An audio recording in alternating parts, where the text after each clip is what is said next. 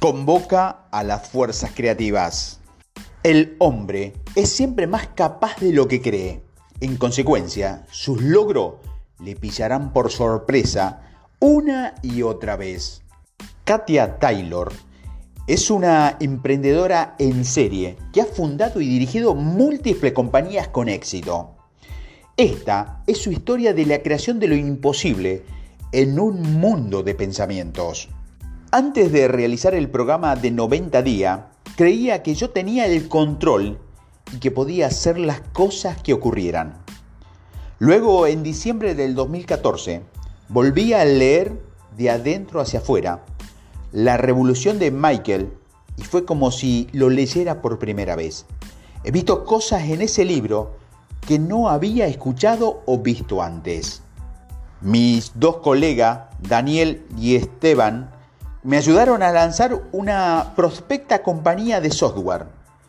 Y yo nos dimos cuenta, más o menos al mismo tiempo, de que estamos esforzándonos demasiado con algo que simplemente no fluía de forma natural. Y todos acordamos dejarlo. Y entonces se lanzó el programa de Crear lo Imposible. Y pensé, vaya, Sería genial hacerlo.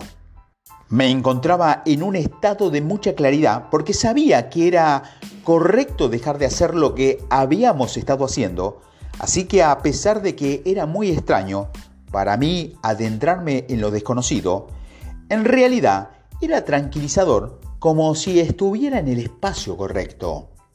Empezamos ese año en un bar, sin nada en nuestra agenda y nos preguntamos, ¿qué vamos a hacer? Dije, ¿no sería genial si intentáramos montar un nuevo negocio juntos?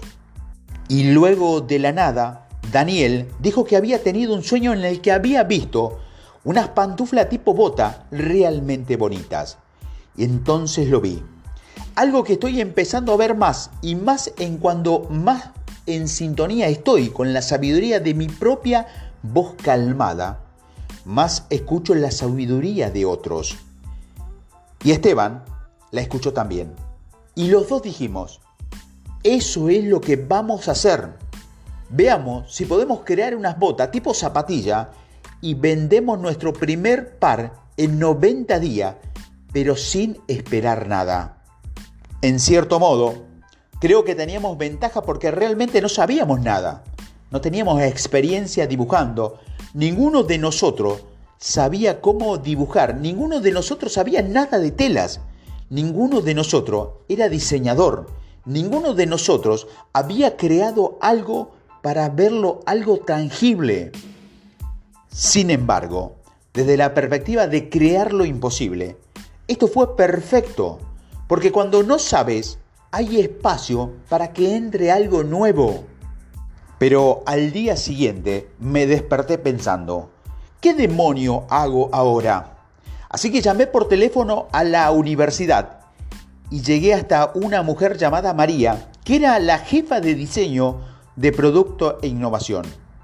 Admití que no sabía nada y le pregunté si ella podía señalarlos en la dirección correcta. Sintió curiosidad sobre nuestro proyecto y se reunió con nosotros y nos dijo, empiecen ya, empezar ahora hacer las cosas. Y lo hicimos. Probablemente creamos 50 tipos de prototipo. Los primeros eran completamente ridículos. Pero ahora, un año después, tenemos un negocio llamado InJoe. Algo que me ha llegado muy adentro es comprobar cómo cuando estás abierto a cualquier cosa, vives oportunidades que no se presentarían de otro modo. Te daré un ejemplo. Fui a Filipinas con mi esposo, que iba de viaje de trabajo y visité una fábrica textil dirigida por una emprendedora social que ayudaba a las comunidades rurales dedicadas a los tejidos. Resulta que ella estaba allí y le expliqué lo que estamos haciendo.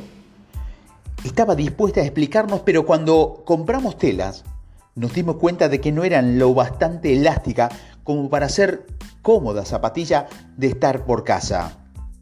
Y le dije, mire, ¿Estaría una de las comunidades textiles dispuesta a experimentar con hilo elástico?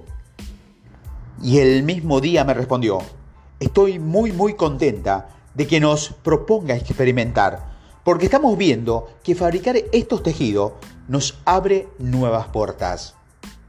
Yo estaba muy conmovida, porque me di cuenta de que cuando sigues tu corazón y haces algo que amas, pero no estás apegado a ningún resultado en particular, no solo tienes una experiencia maravillosa, sino que estás causando un impacto positivo en la vida de otras personas.